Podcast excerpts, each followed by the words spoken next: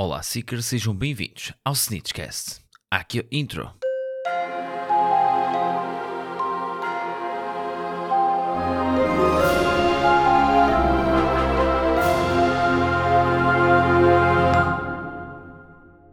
Então, Seekers, como é que estão? Espero que esteja tudo bem com vocês. Comigo está tudo ótimo. E vamos então para um novo episódio do nosso podcast de, do Mundo Mágico. Neste caso aqui, antes de mais, agradeço desde já todo o feedback que tenho tido nas nossas redes sociais. Neste caso aqui no Instagram. Em, se não acontece, se não acontece, ai Nossa Senhora, se não acompanhas, tens que acompanhar Snitch.cast no Instagram. Nós partilhamos por lá tudo um, que se passa no Mundo Mágico. Tivemos uh, nos últimos tempos uh, releases de trailers de Fantastic Beasts. De, tivemos release também de State of Play de Hogwarts Legacy, que foi um, para mim um, uma coisa estrondosa. Honestamente, nós estamos a jogar os jogos atualmente em. Um, em stream, já que se não acompanhas também, passo já a publicidade na, na Twitch, ok? Em Snitchcast TV. Um, neste caso aqui, nós estamos a jogar esses jogos e percebemos uma evolução e uma coisa que nós, uh, nós como fãs, não é? Que estamos aqui a falar, gostaríamos de ter era um jogo é, RPG, que, que, é o caso que vai haver em Hogwarts Legacy e a footage que um, nós vimos está completamente incrível. Sempre com coisas ainda a melhorar, mas aquilo ainda seria uma footage in progress, por isso um, seria algo que ainda está a ser trabalhado e certamente que nos vão dar um produto final incrível. Uh, e acho que vai ser um dos grandes jogos. Do ano 2022. Não nos indica nenhuma data de, de, saída, só diz que é nas férias de 2022. Vamos apontar aqui para o Natal, muito provavelmente, e esperemos que até lá a PlayStation 5 também já tenha estoque suficiente para que uh, se possa comprar o, o bundle de PS5 mais Hogwarts Legacy. Uh, eu honestamente não sei qual das duas plataformas vou trazer para.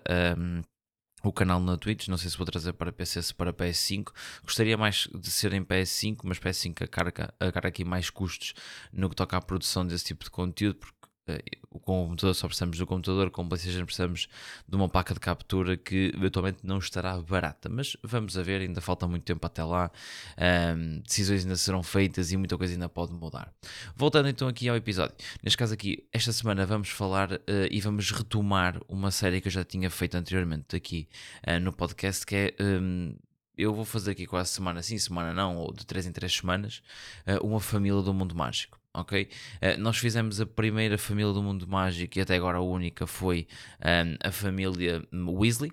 Ok, fizemos um episódio todo sobre a história da família Weasley e neste episódio vamos falar nada mais nada menos do que a família mais malvada ou mais dark que temos na, no mundo de Harry Potter, pelo menos que nos é apresentado.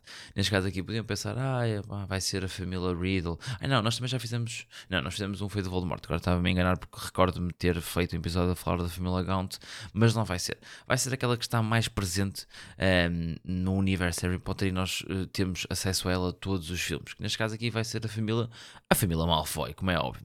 A família Malfoy que conhecemos na série um, ehm, e que todos aprendemos a gostar ou não no final da, da saga, não é? Do, dos filmes de Harry Potter. Eu, particularmente falando, acho que foi uma família com um crescimento e uma, e um, uma realização muito boa. Isto é, uh, ao longo da série vemos que efetivamente o Draco era um uma fotocópia do pai, não é? Tudo que o pai fazia, o Draco também fazia, e um, ao longo do tempo, principalmente no pós-saga, uh, vamos ver que afinal o, o, Draco não, não, não levou tão a sério aquilo e, uh, que o pai lhe, lhe, ensinou e a mãe também, porque atenção, nós falamos do pai porque é a personagem que nós temos mais uh, à vista, mas a mãe também um, contribui muito para aquele elitismo, aquele elitismo de, de, sangue que existe, ou neste caso que existiu no mundo mágico.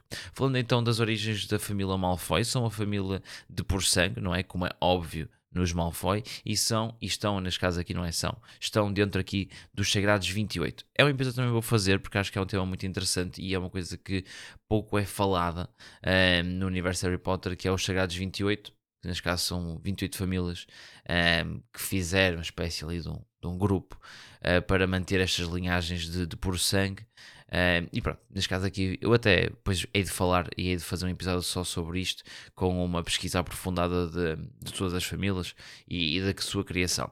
Neste caso aqui, como tinha dito, é uma linhagem de puros sangues, a família Malfoy, e, como é óbvio, uh, abomina e a quem se relaciona aqui com o, os muggles ou os meios sangues. Tudo aquilo que não for por sangue com por sangue não era bem aceito na família Malfa. A maior parte da família estudou em Hogwarts, como nós sabemos, e tradicionalmente eram escolhidos para Gryffindor. Claro, uh, Gryffindor. Uh, uh, peço desculpa. É, é, foi aqui uma brincadeirazinha, não é? Pois, é, Malfoy só existe numa casa que se chama Slytherin, ok? Uh, é a minha casa, é verdade, não me um, revejo no elitismo de sangue puro, uh, mas pronto, não, não somos definidos só por uma coisa, somos definidos por variadíssimas características que nós temos. Logo, uh, isso era uma das uh, características do Malfoy, mas certamente teriam outras que um, se enquadrariam aqui na, na filosofia de Salazar Slytherin que por acaso uma delas também é o elitismo de sangue. Mas vocês perceberam o que eu quis dizer, certo? Eu também acho que, eu acho, também acho que fui perceptível nesse sentido. Tudo começou então com um feiticeiro chamado Harmond, Malfoy, que chegou à Grã-Bretanha com William, o Conquistador, ok? Com parte, com parte aqui do exército de invasores que uh, traziam ehm, a cargo do William. Prestou também serviços até, uh, até hoje desconhecidos, ok? Também ehm, ao Guilherme, ao rei Guilherme I. Muito provavelmente foram serviços mágicos, ok? Visto que o Malfoy já era um mágico na altura, e o pagamento por esses mesmos serviços foram então um, terrenos em um, Wiltshire, acho que é assim se chama, que é onde nós vemos um, a Malfoy Manor nos filmes de Harry Potter e na história de Harry Potter. Nós temos a Malfoy Manor que foi criada nesse, num desses mesmos terrenos que foram dados um, a Harmond Malfoy. Neste caso aqui, a família rapidamente ganhou uma fama uh, no mundo mágico pela supremacia do sangue, porque eu, eu vos indiquei, era uma família que uh, adorava uh, tudo aquilo que fosse puro e tudo aquilo que não fosse era completamente abominado, conferindo desde logo aqui uma riqueza e um poder e influência sobre uh, as outras famílias e o mundo mágico bastante grande. Até haver a aprovação do Estatuto Internacional de Sigilo Mágico em 1962, os Malfoys pertenciam não a, uma, a um grupo social mágico, mas tinha um grupo social muggle. A ironia das coisas. Uma família que abominava tudo aquilo que sejam muggles e sangues de lama, não é? Um, faziam com que, na época em questão, quando não haveria aqui ainda um grupo de. Um, um grupo organizado, não é? Com ministérios e afins de magia, os Malfoys pertenciam a uma sociedade muggle de alta classe. É como eu disse, um pouco estranho, porque os Malfoys não não coincidiam com este tipo de pessoas, não é? Não se correlacionavam com este tipo de pessoas, mas na altura, um, não, é? não, havendo aqui nenhum tipo de uh, organização mágica, eles tiveram que uh, seguir pela sua segunda virtude, que é o poder. Sim, os Malfoys, para além de gostarem muito do elitismo e da pureza do sangue, não é? E de se acharem superiores, eh, essa superioridade advém também de outra coisa, que é então o poder e a riqueza. E é por isso que despertou este interesse na família Malfoy de se aliar a esta classe um, mais um, de mais um, alta qualidade, vamos assim considerar, e integrar-se na mesma. Fun fact: temos que Lucius I, ok, uh, um teta, teta, tetrabo do Draco, uh, alegadamente foi um possível noivo de Elizabeth First, ok? Uh, neste caso aqui não foi bem sucedido, aconteceram variedíssimas coisas e pronto. Neste caso aqui é um fun fact em que temos aqui quase que a família Malfoy a pertencer uh, a uma família real, ok?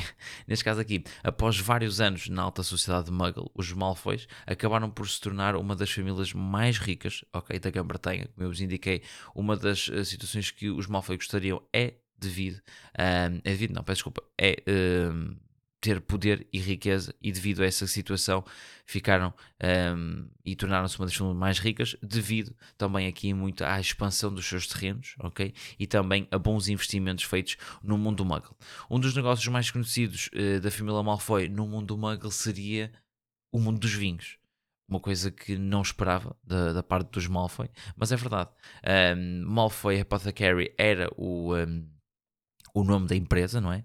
E, e neste caso comercializaria aqui vinhos de altíssima qualidade, onde uh, se vendia um vinho que se chama vinho tinto superior.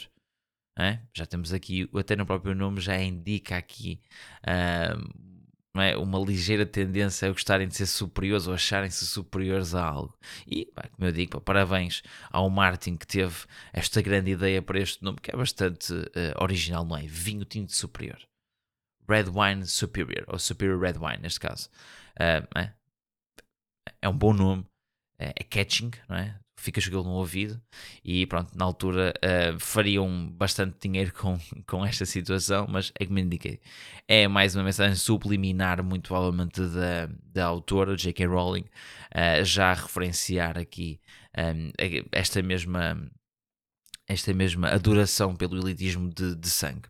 Neste caso aqui, embora a família se tenha um, oposto à criação do Estatuto de Sigilo no, no início, neste caso, quando foi feita uh, o, um, Estatuto de Sigilo, que foi em 1962, os Malfoy estariam aqui contra, ou neste caso, não eram tão a favor, assim considerar, de, um, dessa mesma criação. Mas pronto, foi instaurado lá se adaptaram e com essas novas regras começaram então, antes de mais, por negar todas as ligações que tivessem ao mundo muggle, não é? Porque é, uma família como os Malfoy, conhecida no mundo mágico, por ser aqui elitista no que toca ao, uh, à pureza do sangue, ficar com este tipo de reputação é algo péssimo, não é? Vamos assim considerar. É algo péssimo e eles desde logo uh, indicaram que não, não me lembro de ter feito nada. Muggles, nunca. Ui, mortais Muggles, por favor, não quero nada disso. Pronto, basicamente foi isto que fizeram. E com esta entrada a pé juntos dentro de toda essa. Um, de, de todo esse novo mundo, o que é que aconteceu? Obviamente que tiveram que ganhar poder e riqueza nesse mesmo mundo. O que é que fizeram? Ganharam desde logo e investiram na influência no recém-criado Ministério da Magia inglês.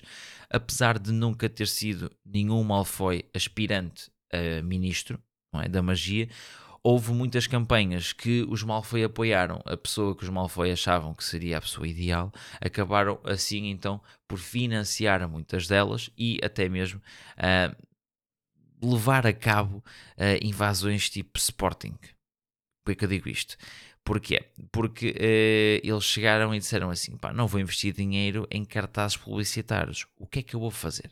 Vou investir dinheiro em meia dúzia de, de, de feiticeiros e um, ir à oposição e enfeitiçar a oposição. Isto é, a oposição dizia: Ei, Gol Vicência Santos. E eles: Não, não, não, não. Os Malfoys gostam do Grindelwald. Então eu quero que tu, tururum, pá, feitiço no meio da cabeça e disseram: Agora somos do Grindelwald. Pronto, basicamente foi isto. Malfoys sendo Malfoys, do género, uh, se não consegues convencê-los, obriga-os. Parece o Lucius aqui eh, nos variadíssimos filmes de Harry Potter, nos variadíssimos anos de, de Harry em Hogwarts, a fazer das suas no Ministério da Magia para um, ehm, tramar aqui o, o Albus Dumbledore ou Hagrid na altura de Prisioneiro de Azkaban.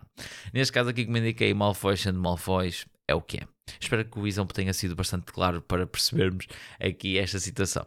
Isto então foi um pouco da história no início da família Malfoy, um, onde obviamente que passaram imensos anos até à chegada do, dos Malfoys que nós conhecemos na saga Harry Potter, ok? Uh, mas honestamente foram os pontos mais, mais uh, importantes serão estes que eu falei aqui. Neste caso aqui, vamos então passar aqui à história mais uh, recente, ok? Onde temos então o Lucius Malfoy. Filho de Abras Malfoy, foi dos poucos feiticeiros de puro sangue nascidos no final do século XX já esta raça, vamos assim considerar, de sangue estaria quase que a reduzir-se uh, bastante e a ficar cada vez mais uh, em perigo de extinção. Okay? Juntam-se então aos Dead Hitters um, quando chegaram ao poder na Primeira Guerra Bruxa.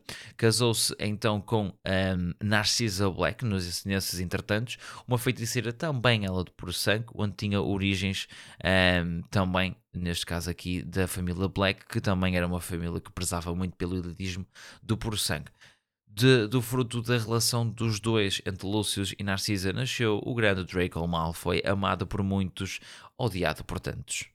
Não é? Estou a brincar, não. Por acaso, o Draco é, como eu já tinha falado até num, um, no episódio anterior, é uma personagem que vai em crescendo de, de, de, transformação. Isto é, começa um elitista de por sangue quando é miúdo, depois eh, vamos ali considerar no filme 6 Uh, ele, ele tem um papel importante dentro da organização do, do, do Voldemort, neste caso aqui nos Dead Hitters, mas honestamente acho que foi, era mais por obrigação que era do género. Se eu não fizer, eles vão matar a minha família, e acho que foi daí que ele começou-se a perceber que não era este o caminho, e nós vamos ver mais à frente que efetivamente não era esse o caminho.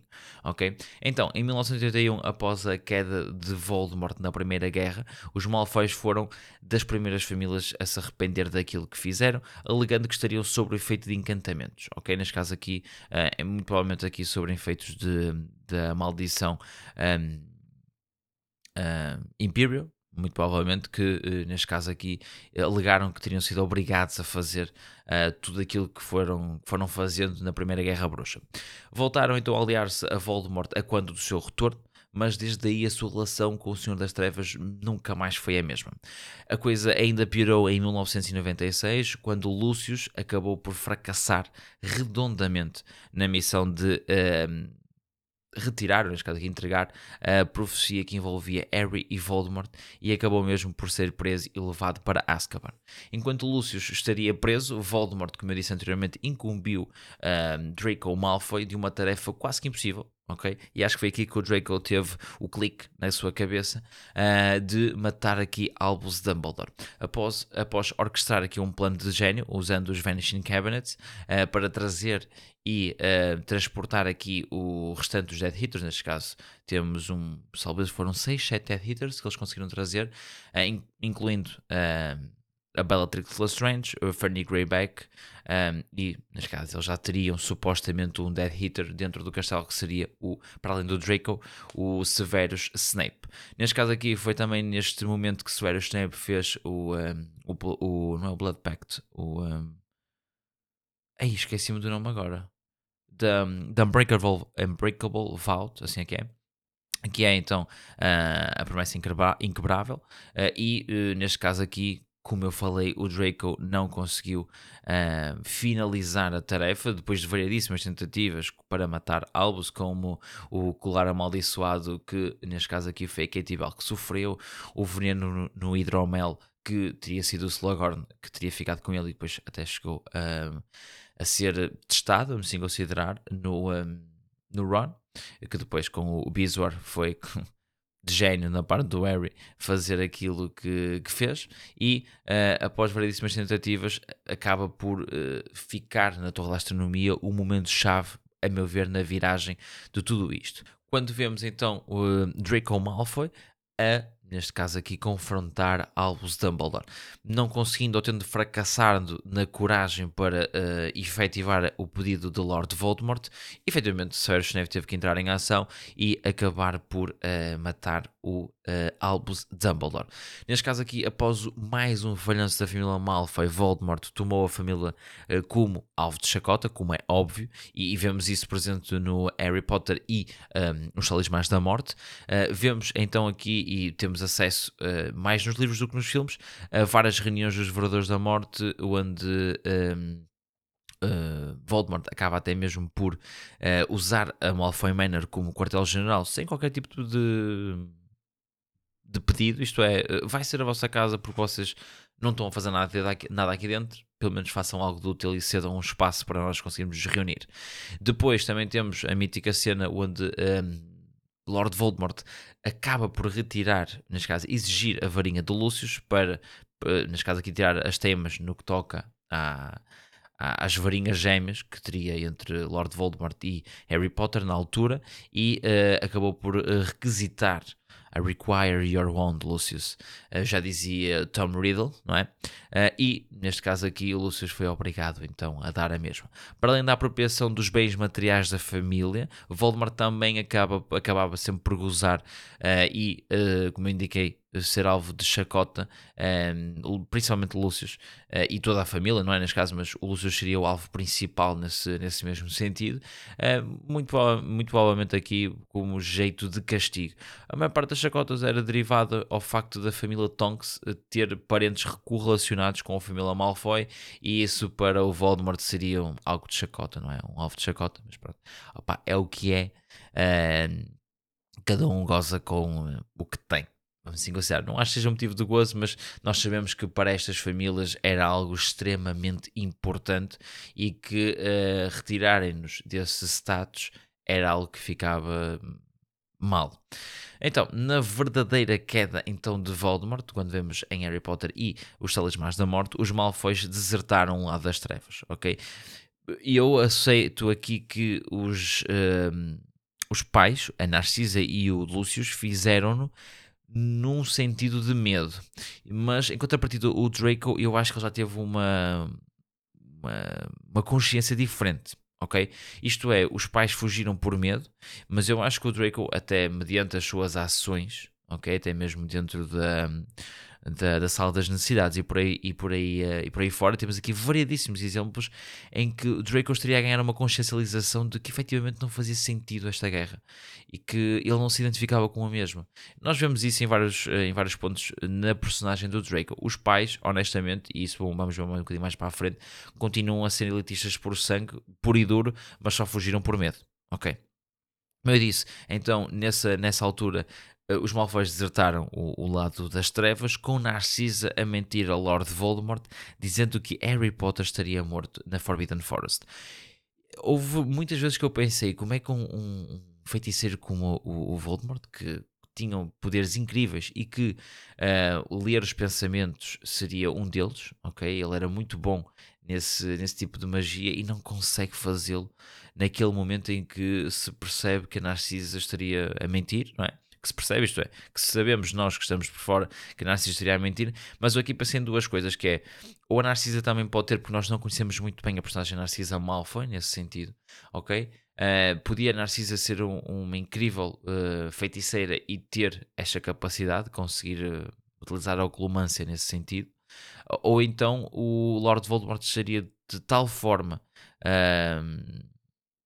fraco que não consegue um, fazer esse, essa leitura, esse discernimento de perceber que efetivamente a Narcisa estaria a mentir. Mas que bom para nós. E foi aí que a Narcisa uh, mentiu a Lord Voldemort e, por consequência desse mesmo ato, uh, nem ela nem Lúcius, nem mesmo o Draco lutaram na segunda parte, também na primeira, não é? Mas pronto, mas mais na segunda parte da Batalha de Hogwarts.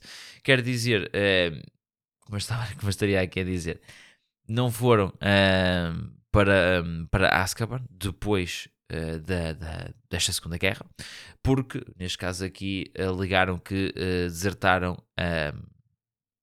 a guerra, não é? Desertaram Lord Voldemort e o lado das trevas, indicando que se não fosse por eles tudo seria diferente, porque Uh, Lord Voldemort ia mesmo acabar por matar pela segunda vez o Harry na Forbidden Forest se não fosse a Narcisa ter mentido. E por essa razão eles acabaram os três por ficar fora uh, de uh, Azkaban. Após a batalha, Draco acabou por se casar com Astoria Greengrass e tiveram um filho, Scorpius, que conhecemos em Criança Amaldiçoada.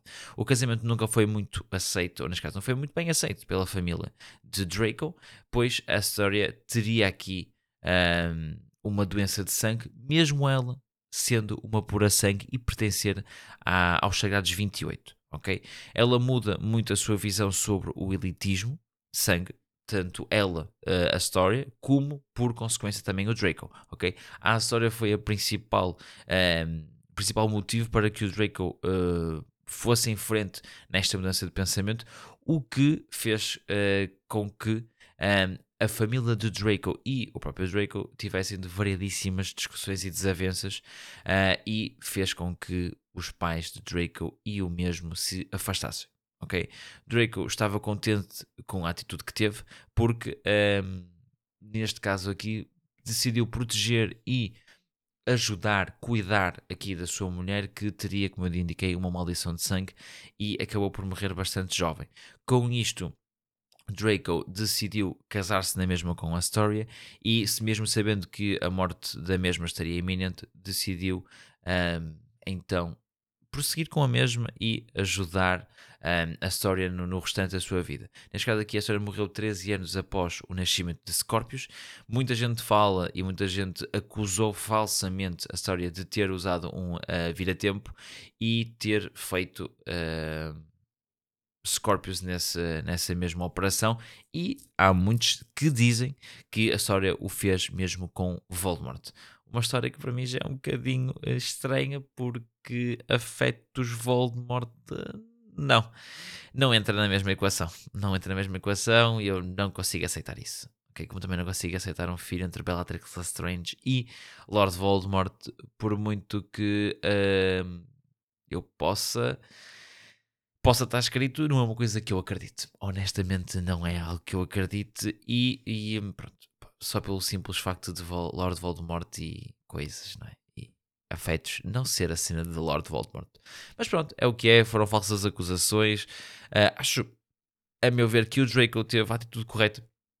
Ok? Uh, deixou, e nós vemos que o Scorpius seria o último da linhagem dos Malfoy. Uh, e Draco decidiu parar por aí. Porque uh, já na altura, no século XX, e nós uh, percebemos isso anteriormente, o, o, Lúcio já seria dos poucos que um, o elitismo de sangue puro teria nas suas, uh, nas suas fileiras, vamos assim considerar, e com esta atitude o Draco decidiu mesmo que isso não interessa, o que interessa é sermos todos felizes. Pá, muitos parabéns ao Draco, muitos parabéns à história por terem dado aqui este turnaround um, no que toca a este pensamento. Por isso, se eles conseguem, qualquer um de vós consegue fazer, seja aplicado no mundo mágico ou em outra situação na vossa vida, ok?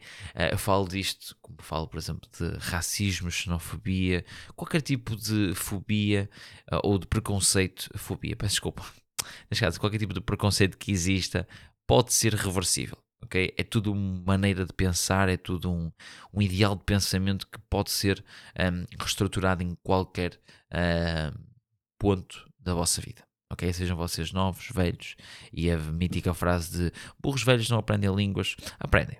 Eu tenho é que deixar de ser burros velhos porque velhos são os trapos e não os burros, não é? Então, uh, foi isto, ok? Um, espero que tenham gostado. Foi uma, um episódio um bocadinho mais curto do que o habitual. O habitual é ser sempre ali uma ordem dos 40 minutos, 45.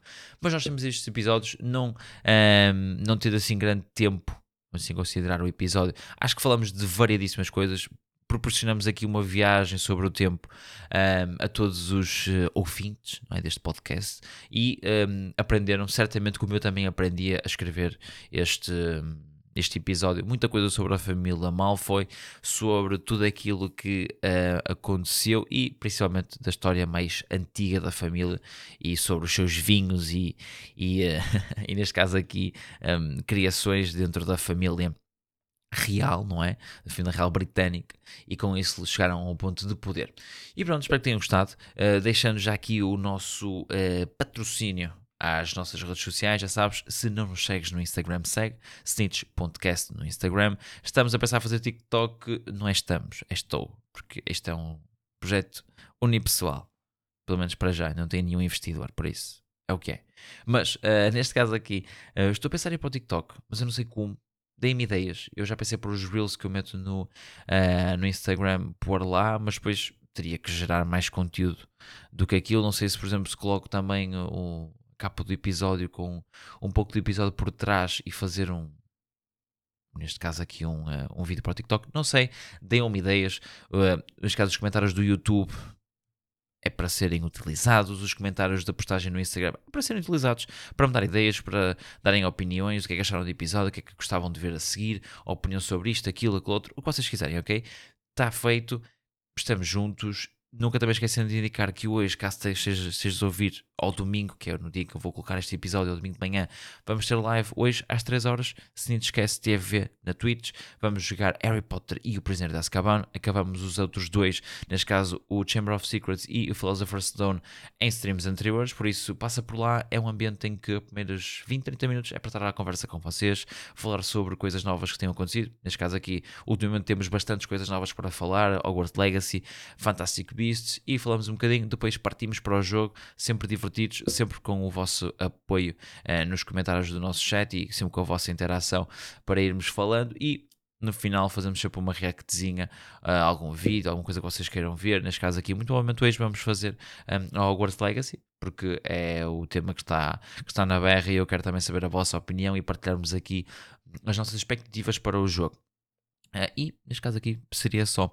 Também nunca esquecendo de dizer que dia, vamos aqui ver aqui o dia, que vai ser na próxima sexta, uh, neste caso nesta sexta, porque domingo é o primeiro dia da semana, não é? Por isso, nesta sexta, dia 25 de março, temos live marcada com o The Gryffindor Collector e com a Anitta dos Pops, sempre na, na host, neste caso aqui da minha Joaninha, da The Magical Me. Vamos falar de quê? Nada mais, nada menos do que Fantastic Beasts. Não vai ser uma Snitch Live normal, vai ser uma Snitch Live de tema específico de Fantastic Beasts. Vamos falar do que é que achamos da, da saga até agora, do primeiro filme, do segundo, o que é que esperamos para o terceiro. Vai ser uma Live diferente, vai ser uma, uma live onde vamos estar os quatro em conversa em simultâneo, não vai ser por convidados. Um, depois vamos convidar novamente também o The, Gryffindor, o The Gryffindor Collector para termos então essa mesma Snitch Live em condições, não é? Numa Snitch Live em que conhecemos a pessoa por detrás do, do Instagram e do criador de conteúdo de, do mundo mágico, ok? Mas nesta aqui vai ser focada em Fantastic Beasts para começarmos a gerar aqui hype dentro do Snitchcast. Ok? E eu estou muito hypado para o filme de Fantastic Beasts. Estamos a fazer aí espécie de um, de um encontro com muita gente para irmos ver todos Fantastic Beasts e é muito top termos um, feito acontecer uma coisa do, do género, pois um, isto é tudo muito giro. Estamos todos atrás de um ecrã, atrás de um microfone, como eu, ou então atrás de um telemóvel, como muitos criadores de conteúdo. E é sempre bom passarmos do telemóvel para a realidade e conhecermos as pessoas que nos ajudam, que nos dão dicas, que um, neste caso criam conteúdo connosco, como é o caso, por exemplo, da Joana, da Bia, da, da Anitta e muitos outros que já participaram em Snitch Lives e, e afins. E é muito fixe nós passarmos da, da, tela, não é? Dos ecrãs para uh, a vida real e convivermos e conhecermos um pouco melhor. Por isso, já sabe, Uh, gostei muito de vos ter aqui comigo. Espero que tenham gostado e não sejam locards. Usem máscara. Não para o Covid, mas agora para as, para as areias de Saara. Está bem? Nox.